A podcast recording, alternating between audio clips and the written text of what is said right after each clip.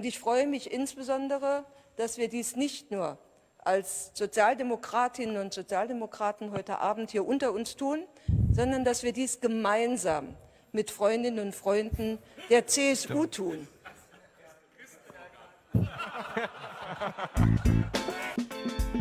Unter 2, der Medienpodcast mit Felix Ogrisek und Levin Kubit. Das zu Beginn war Annegret Kramp-Karrenbauer und damit herzlich willkommen hier auf Deutschlandfunk Nova. Eine Stunde was mit Medien. Mein Name ist Daniel Fiene und mit mir verbunden ist. Ich gehe da jetzt nicht drauf ein. Wenn wir den Deutschlandfunk Felix. nachmachen, dann, dann, dann, dann, die kriegen uns, du, die klagen uns in Grund und Boden. Okay, wie heißt du denn wirklich? Felix Ogrisek und du bist in Wahrheit Levin Kubet. Das ist korrekt. Wir haben eine spannende Sendung vorbereitet. Ähm, wir werden über diesen ja, Streit von Jeff Bezos und dem National Choir sprechen. Wir werden ähm, dieses Framing Paper von der ARD uns anschauen und den Stern-Podcast Faking Hitler rezensieren und ähm, schauen, was die da so damit machen. Aber fangen wir erstmal an mit den Meldungen. Mhm. Die Urheberrechtsreform um den umstrittenen Artikel 13 rückt näher. Die Unterhändler der EU-Staaten und des Europaparlaments haben sich am Mittwoch vorläufig auf eine Reform geeinigt. Demnach sollen Nachrichtensuchmaschinen wie Google News künftig Geld dafür zahlen, wenn sie in den Suchergebnissen Textausschnitte aus Nachrichtenartikeln anzeigen wollen. Auch große Plattformen wie YouTube müssen künftig Urheberrechtsverletzungen verhindern. Wie das gemacht werden soll, überlässt die EU-Richtlinie den Plattformen selbst. Kritiker befürchten, dass durch sogenannte Upload-Filter Material durch die Plattformen auch unrechtmäßig zensiert werden kann. Das EU-Parlament tritt jetzt mit dem Rat in die Verhandlungen. Gegner der Reform hoffen, durch die bevorstehende Wahl des Europaparlaments im Mai noch Einfluss auf die Abgeordneten nehmen zu können, die an der Verhandlung teilnehmen. Sowohl BuzzFeed News als auch Wise gründen äh, Mitarbeiterorganisationen. Mitarbeiter der US-Medienseite BuzzFeed News haben angekündigt, aufgrund von unfairer Bezahlung, schlecht organisierten Umstrukturierungen und Entlassungen, hohen Krankenversicherungskosten und der offenbar fehlenden Diversität im Unternehmen und mehr eine Gewerkschaft, Gewerkschaft zu gründen, schreiben sie in einem Statement. Bei BuzzFeed gibt es schon dahingehend seit einigen Jahren Überlegungen. BuzzFeed News Chefredakteur Ben Smith sagt in einer Stellungnahme, man freue sich, äh, sich mit den Organisatoren zu treffen, um ihre Gewerkschaft freiwillig anzuerkennen. Auch das deutsche Team von BuzzFeed News hat angekündigt, dass man sich an Gesprächen zu einem entstehenden unternehmensweiten Personalrat beteilige. Erst vor kurzem musste BuzzFeed verkünden, 15% und damit 220 Mitarbeiter zu entlassen. Nicht besser sieht die Situation bei Wise Media aus. Der deutsche Ableger hat angekündigt, einen Betriebsrat gründen zu wollen. Der Medienfachdienst Horizont berichtet, dass ein Fünftel der 150 Wise-Mitarbeiter inklusive der Chefredakteure von Wise, Noisy und Motherboard den Aufruf unterzeichnet haben. Nachdem der US-Konzern Wise Media seine Ziele nicht erreicht hatte, will Wise 2019 mit 250 Leuten weniger auskommen. Auch in Deutschland zeichneten sich Umstrukturierungen diese Woche ab. Der Fokus soll zukünftig auf Wise liegen und die Ableger Noisy und Motherboard sollen wegfallen. Apple steigt ins Nachrichten-Abo-Modell ein. Der Technologiekonzern wird voraussichtlich Ende März während eines Events die Premium-Funktion seiner News-App vorstellen. In der sollen dann kuratierte Nachrichten verschiedener Medienhäuser veröffentlicht werden. Und dafür wird dann eine monatliche Gebühr fällig. Seit mehreren Tagen äußern Tech-Experten und Journalisten Bedenken darüber, dass Apple 50% der Erlöse für sich selbst behalten will. Bereits letztes Jahr hatte Apple die App Texture gekauft, die verschiedene Magazine veröffentlicht. Wie Recode berichtet, war es auch hier bereits üblich, die Erlöse 50-50 zu teilen. Felix, was war denn diese Woche oder auch schon vergangene Woche, Ende vergangene Woche bei Amazon-Gründer Jeff Bezos los? Der reichste Mann der Welt, der sich vor wenigen Jahren die Washington Post kaufte, hat trotz Besitz einer der größten US-Zeitungen auf Medium einen Erpressungsvorgang offengelegt, der es in sich hat. Äh, Media nennt das Ganze die Mediengeschichte des Jahres. Soweit würde ich jetzt nicht gehen. Wir haben ja erst Februar. Der Stern nennt die Sache eine Staatsaffäre möglich, vielleicht etwas spekulativ, aber es könnte tatsächlich mehr dahinter stecken. Ähm, was ist passiert?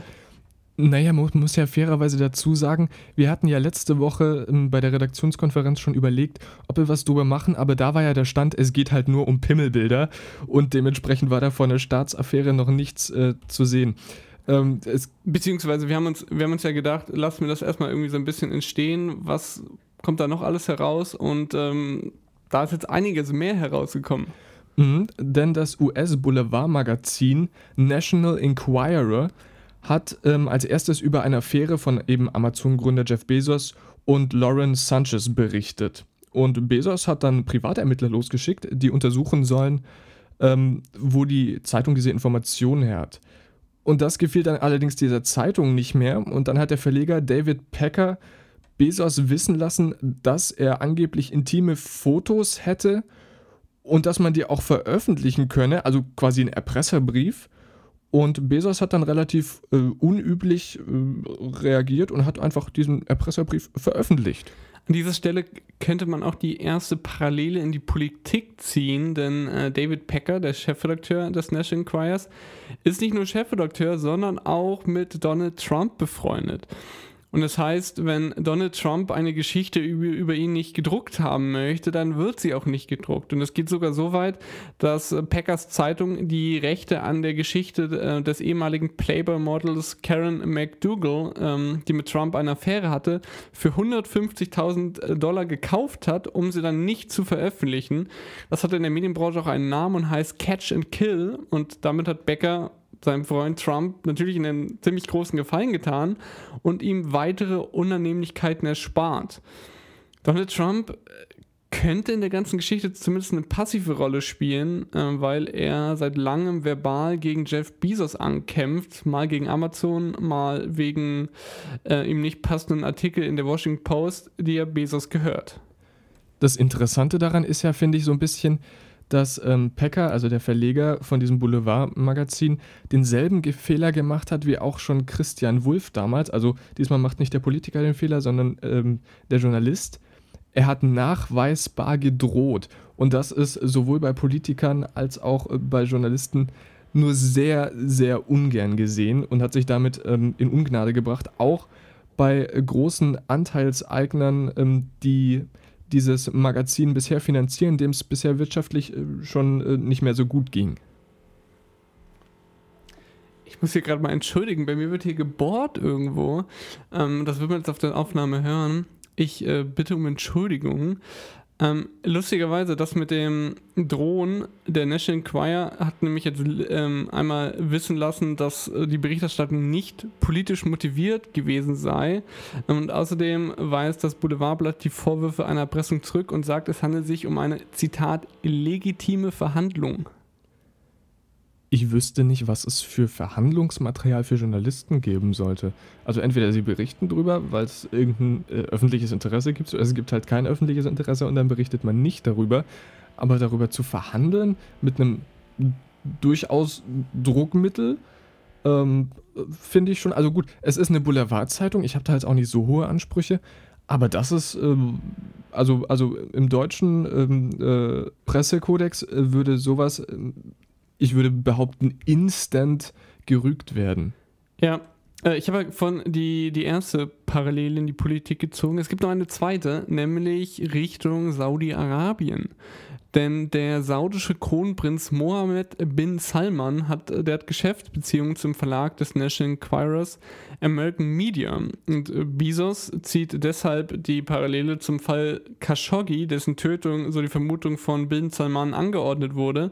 Ähm, die Washington Post, dessen Kolumnist ähm, Khashoggi ja war, hat ja recht ausführlich und kritisch über das Vorgehen in der saudi-arabischen Botschaft in Istanbul berichtet, weshalb auch Saudi-Arabien sauer auf Bezos sein könnte.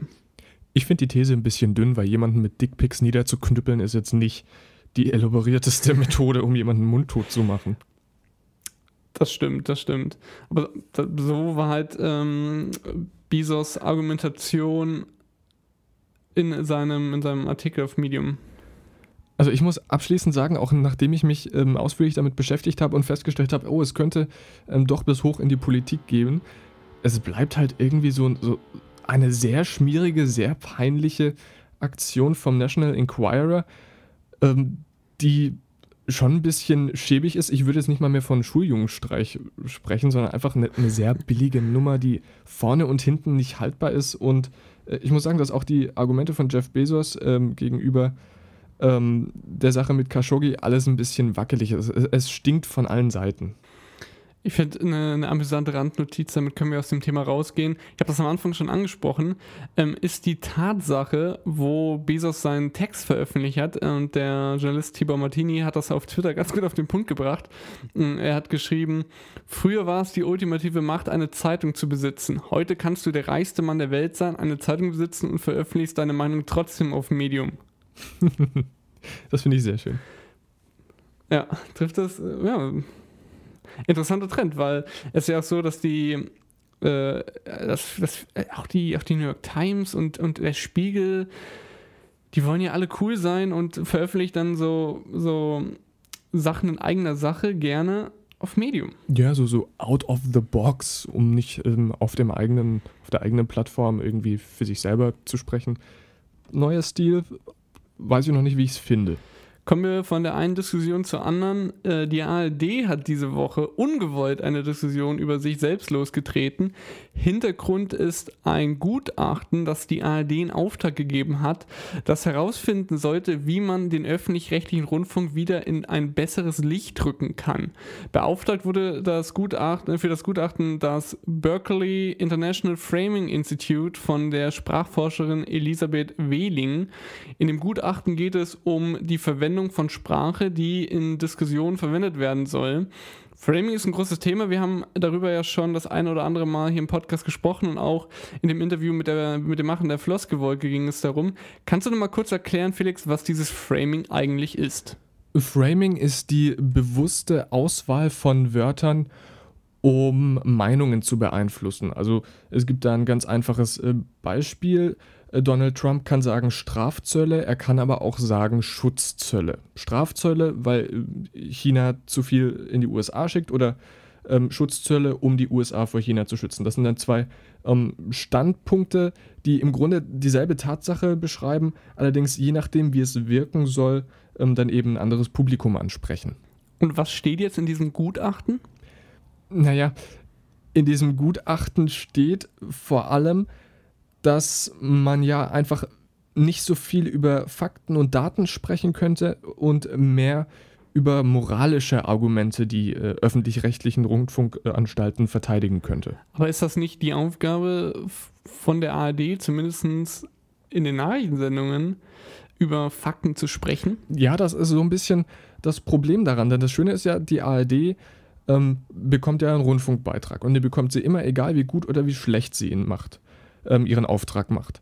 Und deshalb braucht es in dem Sinne keine Argumentation ähm, für die ARD, beziehungsweise es braucht keine Argumentation abseits von Fakten. Und wieso, wo, wo kam jetzt diese Aufregung über das Gutachten her? An was, an, an was hat man sich gestört? Also äh, es, es gibt da verschiedene Standpunkte und ähm, ich finde, eine Sache, die ganz wichtig ist, ist, dass die äh, ARD und das ZDF natürlich auch, aber dass die ARD äh, das einzige unabhängige Mediensystem äh, in Deutschland ist. Also natürlich unabhängig immer so weit es möglich ist, aber wenn man sich ähm, Printverlage anschaut, die haben, die haben einen publizistischen Markt, auf dem sie konkurrieren, nämlich mit anderen Journalisten und einen wirtschaftlichen Markt. Denn die haben Werbeerlöse und dementsprechend müssen sie ja immer ein bisschen zwischen publizistisch und wirtschaftlich balancieren. Die ARD hat es nicht, weil sie, wie eben gesagt, immer sicher Geld von den Bürgern bekommt. Und das Problem ist, dass wir diese Sicherheit haben, dass wir denen Geld geben und dafür machen sie gute Arbeit. Und deswegen gibt es kein Bedürfnis von Seiten der ARD, ähm, über PR bestimmte Worte zu verwenden, um uns das noch schmackhafter zu machen und damit an den Fakten vorbeizugehen. Aber hat die, hat die ARD das nicht auch so argumentiert, dass sie dadurch so die Debatte über den öffentlichen Rundfunk so ein bisschen wieder in die richtige Bahn lenken will? Zu ihrem Vorteil? Ja, und das finde ich das Beschämende daran, dass man bei der ARD überhaupt ähm, die Dummheit, will ich nicht sagen, aber die Frechheit äh, besessen hat, sich zu überlegen, ob man den Diskurs steuern möchte. Denn der Diskurs wird ja von den Produkten gesteuert, also von dem, was man von der ARD sieht. Und der logische Ansatz, wenn man sein Image verbessern möchte, ähm, wäre da, sich auf die vier Buchstaben zu setzen und zu überlegen, wie man sein Programm verbessert. Weil nochmal, es gibt ja für die äh, ARD nichts zu verlieren auf keiner Seite. Das ist ja ein selbstreferenzielles System, das von den Bürgern für die Bürger naja, gemacht zu verlieren, wird. Zu verlieren gibt es ja in dem Sinne schon was, wenn solche Initiativen wie diese No-Billag-Initiative in, in der Schweiz, wenn sowas halt mehr Aufschwung bekommt. In dem Sinne gibt es ja was zu verlieren. Das ist vollkommen richtig. Allerdings ist das dann eine Diskussion, der man sich genauso mit Fakten stellen sollte, wie es dann hoffentlich auch die ähm, Rundfunkgegner tun. Und selbst wenn sie es nicht tun, sollte gerade der öffentliche rechtliche Rundfunk dann die moralische Überlegenheit haben, auf Faktengrundlage zu basieren, warum sie, äh, also zu argumentieren, warum sie notwendig sind und dann nicht äh, dasselbe machen wie Leute, die rufen Scheiß GEZ, nämlich über gefühlte Wahrheiten zu kommunizieren. Das ist genau das, was die ARD gerade nicht braucht. Aber ist es nicht gut, wenn ARD-Journalisten wissen, was, was sie mit ihren Worten quasi in Anführungszeichen anrichten? Wie man quasi Worte richtig einsetzen kann? Das ist richtig. Das Problem ist nur, Journalisten sind ja nach, nicht dafür da, ähm, die PR zu machen. Also Journalisten machen journalistische Arbeit und in dem Kontext wissen sie auch, wie sie ihre Worte verwenden. Ich gehe davon aus, dass die ARD nur Journalisten einstellt, die das können. Also wenn man zum Beispiel die Flüchtlingskrise hernimmt und man weiß, wie Framing funktioniert und dann könnte der ARD-Journalist, der jetzt dieses neue Paper hat, ähm, kann er dann sehen, aha, wenn ich das jetzt immer, wenn ich die Leute immer Flüchtlinge nenne, ist das vielleicht nicht so gut, äh, wie wenn ich ein bisschen neutraler Be ähm, Begriff nutze, wie die Geflüchteten. Ist das, kann, kann das Paper nicht auch einen, zu einem Vorteil für die, für die ARD werden? Das ist jetzt eine Standpunktfrage. Ich finde das äh, Flüchtlingsbeispiel ein bisschen unglücklich, weil wer definiert denn, welches Wort das bessere ist? Das ist auch wieder, also da wirst du jemand von der, äh, von der AfD finden, der sagt, äh, Geflüchtete ist eine ja, Verharmlosung von den Menschen, die hier sind. Und bei den Grünen wirst du jemand finden, ja, das finde ich fair. Dann lass mich das an einem anderen Beispiel nochmal klar machen, äh, auch, auch zur Flüchtlingskrise. Weil, wenn man jetzt die Flüchtlings, äh, Flüchtlingswelle, Flüchtlingsstrom, das sind ja alles quasi Begriffe, die was mit Naturkatastrophen zu tun haben, obwohl der Zusammenhang ja nicht da ist. Und wenn man das weiß, sucht man sich halt dann einen anderen Begriff vielleicht. Das ist ein sehr gutes Argument. Ähm, das finde ich auch sehr richtig. Das Problem ist nur, dass äh, die Grundlage dieses Papers ja nicht für Journalisten gemacht war. Die war ja explizit dafür da, um zu erreichen, dass Menschen den öffentlichen rechtlichen Rundfunk äh, besser finden. Also grundsätzlich ist es mhm. äh, nicht schlecht, wenn Journalisten ihre eigenen Worte hinterfragen und dafür sensibilisiert werden. Das Problem ist nur grundsätzlich an diesem Paper, dass es ein anderes Ziel hat und vor allem, dass es nicht öffentlich war. Denn hätte die ARD das irgendwie öffentlich gemacht, dann wäre das vollkommen okay gewesen. Aber so wirkt das eben für Leute ähm, wie mich. Äh, ich bin großer Fan vom öffentlich-rechtlichen Rundfunk. Ich möchte den niemals missen müssen.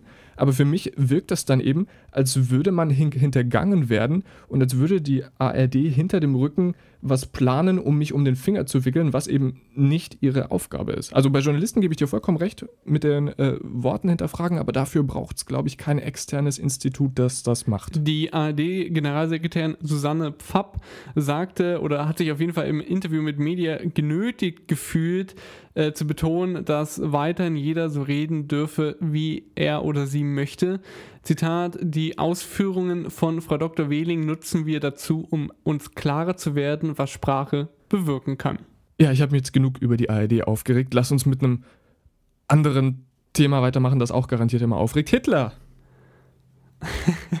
ja, die, äh, die gefälschten Hitler-Tagebücher, die der Stern 1983 als vermeintlich echt veröffentlicht hat, ist ja einer der größten Medienskandale jemals. Der Stern hat unglaublich viel Geld ausgegeben, um an die Tagebücher zu kommen, organisiert von dem einzigen Star Starjournalisten Gerd Heidemann.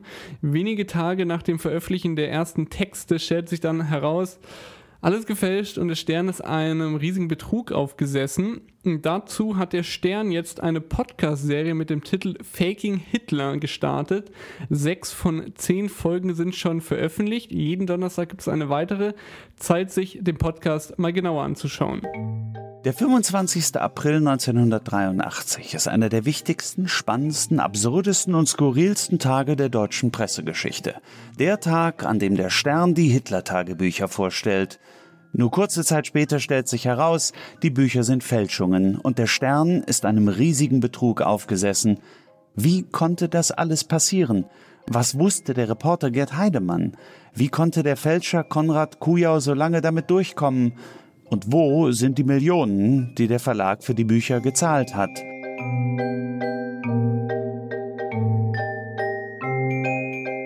Wir sprechen mit Zeitzeugen, mit Experten, mit Sammlern. Wir haben die echten falschen Tagebücher wieder aus dem Tresor geholt und gelesen. Und wir hören exklusive Originalaufnahmen der Telefonate zwischen Gerd Heidemann und Konrad Kujau. Noch nie wurde dieser Fall mit so viel authentischem Material, mit solchen Dokumenten der Zeitgeschichte aufgerollt. Mein Name ist Malte Herwig und das ist Faking Hitler, die wahre Geschichte der gefälschten Hitler-Tagebücher. Zuerst, äh, Faking Hitler hört man zwar in der Podcast-App, ob es jetzt tatsächlich ein Podcast ist, stelle ich mal mit einem großen Fragezeichen in den Raum. Es ist eigentlich eher ein Hörbuch, denn es gibt ein Drehbuch, der Sprecher Malte Herwig liest den vorbereiteten Text ab und es sind auch noch einige andere Sachen vorbereitet. Wollen wir mal mit dem Inhalt und dem Aufbau anfangen, Felix? Ja, sehr gerne. Faking Hitler ist ein höchst spannendes und interessantes Format. Das liegt vor allem daran, dass der ehemalige Sternjournalist Gerd Heidemann die meisten Telefonate mit dem Fälscher Konrad Kujau mitgeschnitten hat und sie in dem Podcast Verwendung finden. Der Hörer fühlt sich in die Zeit zurückversetzt und erlebt, wie Heidemann an die Tagebücher kam, verzweifelt auch daran, wie der Journalist sich von dem absurdesten Ausreden hinhalten lässt, äh, denn das nimmt einen sehr großen Teil der bisherigen Folgen ein. Kujau, der Fälscher, produziert die gefälschten Hitler-Tagebücher, ist aber natürlich nicht so schnell, weil es Zeit braucht, glaubhaft zu fälschen. Und deswegen hält der Heidemann mit den immer irrwitzigeren Argumentationen hin. Denn die Bücher werden angeblich aus der DDR geliefert und dabei können viele Dinge fehlschlagen und Probleme auftreten und äh, das nutzt Kujau ziemlich kreativ aus. Die, die Macher standen äh, natürlich auch vor der Herausforderung, dass der Ausgang jedem bekannt ist. Ähm, deshalb ist der Podcast auch in der Vergangenheitsform gehalten, im Gegensatz zu vielen erzählerischen Podcasts, die dann das historische Präsens nutzen.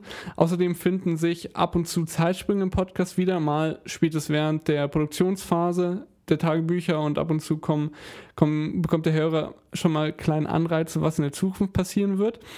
Die Ton Bandaufnahmen sind wie gesagt das Spannendste. Äh, Malte Herwig ordnet sie ein und erklärt das eine oder andere, was schwer zu verstehen ist. Der Hörer fühlt mit, wie Heidemann äh, reinfällt und hört das, was Heidemann auch mal überhört. Wie zum Beispiel diese Szene, als Kujo sich fast selbst verraten hätte. Dann habe ich ja schon deiner Frau gesagt, so war ich vielleicht so in der Welt. Ich hätte ja nicht mehr weiter, äh, das heißt, mir die Sachen besorgt, wenn die zwei, wie zum Beispiel dieser Briefsack. Da sagt Kujo tatsächlich, ich hätte ja nicht weiter gefällt, das heißt, mir die Sachen besorgt. Und, und, und solche Szenen einfach in diesem Podcast mitzubekommen, das ist wirklich das Spannendste daran. Und ich finde es auch erstaunlich, ähm, dass der Journalist das überhört hat. Ich meine, ja, die Originalbandaufnahmen sind äh, wirklich schlecht, aber sie klingen immer noch besser als jedes Gespräch mit O2. ah. Sorry, der musste noch kurz rein. Ähm, interessant finde ich auch, ähm, das Drehbuch ist von Nils Bokelberg, den kennt man vom Podcast Gästeliste Geisterbahn. Und die Produktion von Maria Lorenz und Frieda ähm, Morische. Äh, Maria Lorenz ähm, ist bekannt in der Podcast-Szene als Producerin, Produ Producerin, Deutsch und Englisch vermischt, gut gemacht.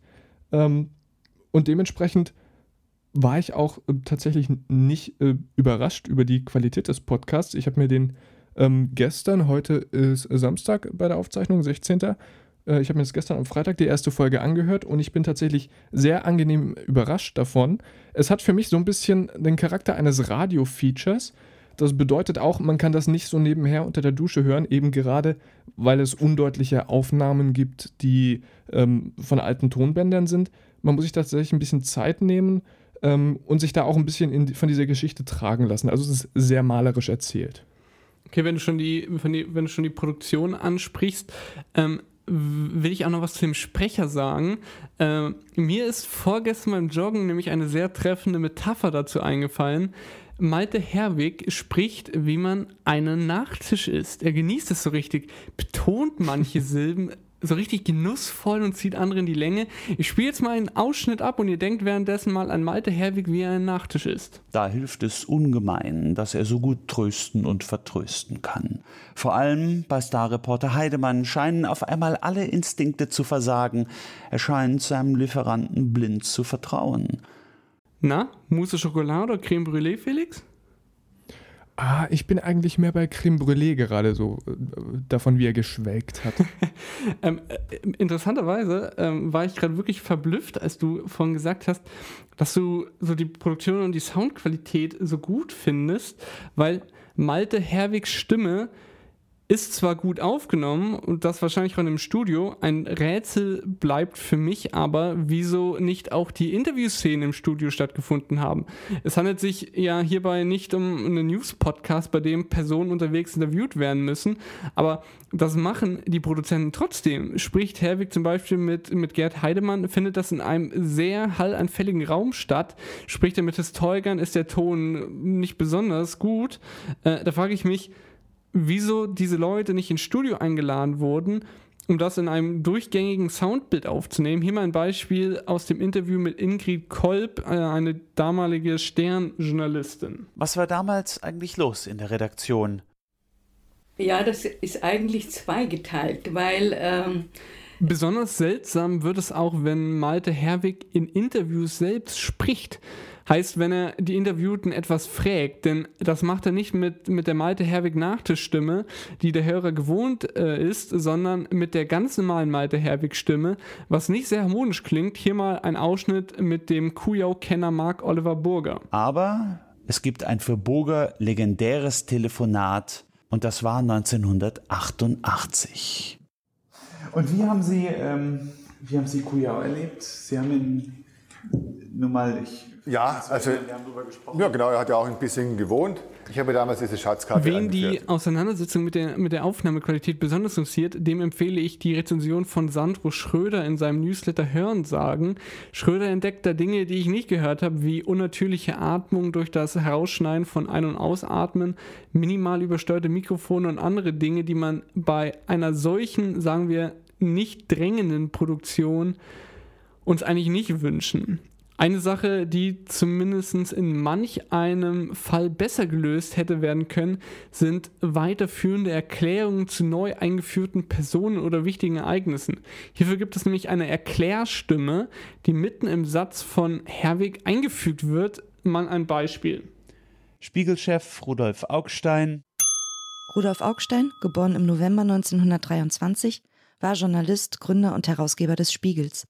Er starb im November 2002. Rudolf Augstein ließ die Lage nicht kalt. Ja, dass diese, diese, ich möchte fast schon sagen, Erklärbox ist ungünstig gelöst und das ist eben dieses Format, wie man es aus Printmedien kennt. Da ist ein Fließtext, dann eine abgesetzte Box mit einem Erklärstück, aber so wirkt es halt wie, hey Siri, wer ist Rudolf Augstein? Oh fuck, mein iPad geht los.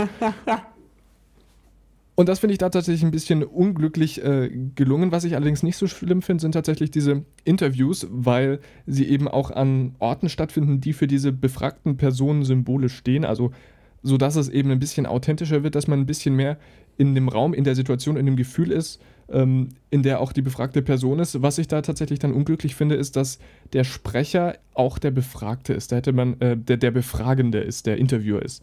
Da hätte man dann jemand anders nehmen sollen oder nur die Antworten reinschneiden, weil so äh, klingt das tatsächlich so ein bisschen ähm, nach einer Ton-Tonschere, möchte ich fast sagen. Ähm, wenn er diese malerische Nachtisch-Sprecherstimme ähm, hat und dann doch tatsächlich ähm, total anders spricht, wenn er jemanden interviewt. Bei den ersten Teil deiner Argumentation kann ich jetzt nicht ganz nachvollziehen. Also du meinst, ähm, dass das mit den Intervieworten passt schon, weil das zum, zur Szenerie passt, aber es wird ja gar nicht die Szenerie, zum Beispiel, wenn er mit, mit Gerd Heidemann spricht, die wird ja gar nicht beschrieben oder mit irgendeinem Historiker oder eben mit der Sternjournalistin. Ja, das ist vollkommen richtig. Das ist auch an diesem, diesem ähm, erzählenden Format geschuldet. Also es ist ja es ist zwar faktenbasiert, aber es nimmt einen so ein bisschen mit auf die Reise mit Musik und mit äh, Geräuschen und sowas. Ja, aber du meintest doch, und es, du meintest doch, äh, es würde eben deswegen passen, dass die Soundqualität jetzt nicht 1A wie eine Studioqualität klingt. Ja, genau. Aber wenn diese Szenerie nicht beschrieben wird oder keine, keine Rolle in dem Interview findet, Äh, also wenn sie jetzt nicht, der Historiker steht jetzt vor, dem, vor den Hitler-Tagebüchern, was ja eben nicht der Fall ist, dann ist die ja egal, die Szenerie. Jein. Also natürlich, man merkt dann, es klingt schlechter. Da kann sich der Audiofetischist auch gut dran reiben. Das Ding ist nur, dass du ähm, in so einem, also ich, ich nehme jetzt einfach mal als Beispiel das Radio-Feature. Da hast du eben diese, diese Erzähler, diese Sprechertexte, die clean aus dem Studio sind. Und dann musst du aber auch irgendwie nach diesem beschreibenden Element ähm, wieder rein in die Szene eintauchen und da musst du eben irgendwie einen Audiobruch drin haben, weil anders kannst du es nicht kommunizieren und dann zu sagen, wo man ist, ist einfach eine lame Nummer. Du findest das quasi gut, dass eine Abwechslung dadurch entsteht.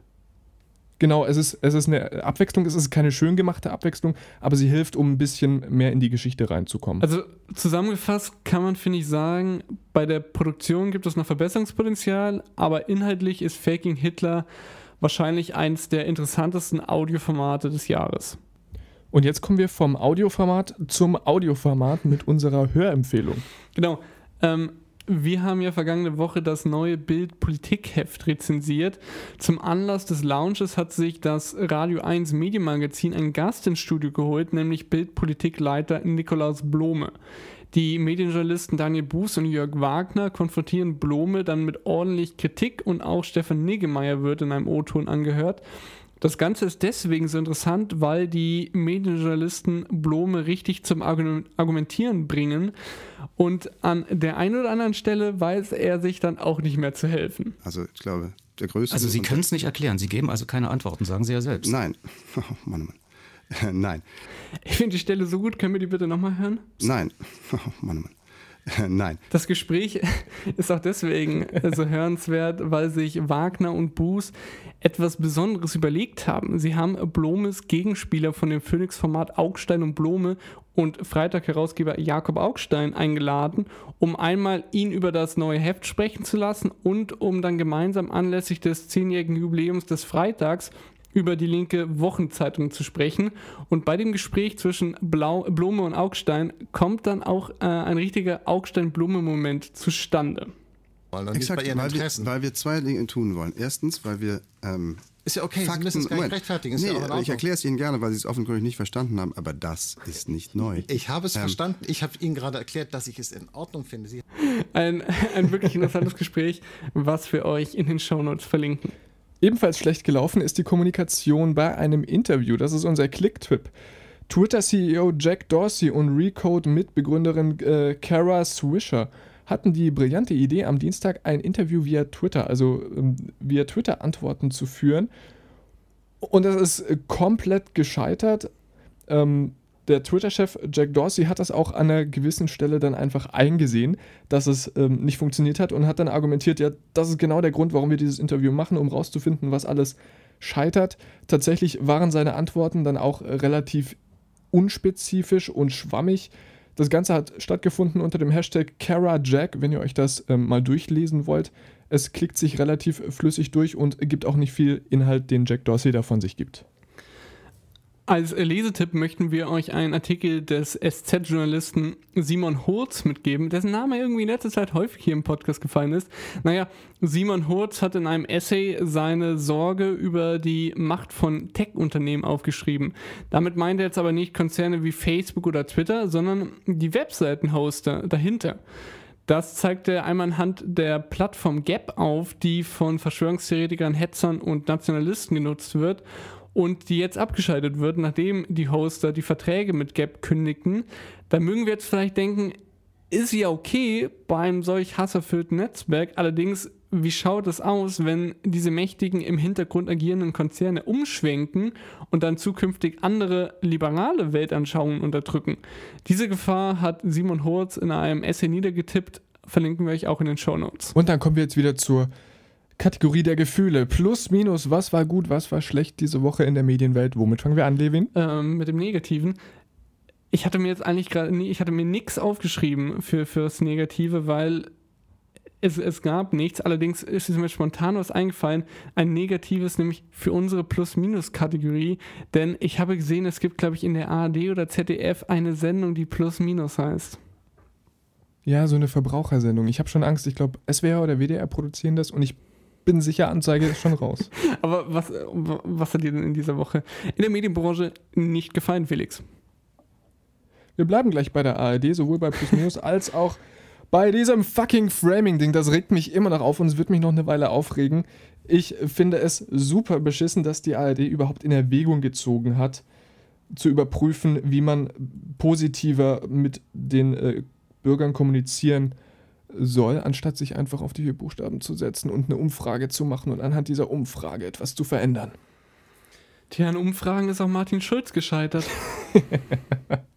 Gefallen hat mir diese Woche etwas, was äh, Apple News, was mit Apple News zu tun hat, worüber du ja vorhin in deiner Meldung gesprochen hast, Felix. Casey Newton, äh, der Journalist bei der US-Tech-Seite The Verge, hat einen etwas erbosten Artikel darüber geschrieben, wie Apple es sich vorstellt, die Hälfte der Abo-Einnahmen der Journalisten abzugreifen. hat sich dafür nicht nehmen lassen, einen kleinen Gag in die URL zum Artikel einzubauen. Ja, das war wirklich Da steht jetzt schön. bla bla bla, So, The ähm, Verge wir kommen zum Positiven, nachdem ich heute wirklich sehr viel auf dem öffentlich-rechtlichen Rundfunk äh, rumgehackt habe, möchte ich auch was ähm, Positives loswerden. Das ZDF hat ZDF Kultur neu gelauncht, allerdings als Online-Angebot und es Das, ist äh, verdammt ich gut. Ich äh, habe am Donnerstag, glaube ich, drei Stunden in der ZDF-Mediathek verbracht, weil sie ein fantastisches äh, Aufgebot an kulturellen Inhalten hatten, eine virtuelle ähm, Führung durch eine Galerie mit äh, verschiedenen Künstlern, ähm, wo man dann reinzoomen kann und hin und her swipen und sich da umdrehen. Fantastisch gemacht. Außerdem ähm, gibt es äh, verschiedene Kategorien wie Gaming, Kino, Lesen, Reisen und Genießen. Ähm, es ist fantastisch. Ich bin sehr lange bei Design versackt. Da gibt es eine schöne Serie, die heißt äh, Design und Strafe, wo dann missglückte Designobjekte ähm, wie zum Beispiel Philipp Starks Zitronenpresse, ähm, erst von einem Philosophen analysiert und hinterher zerstört werden.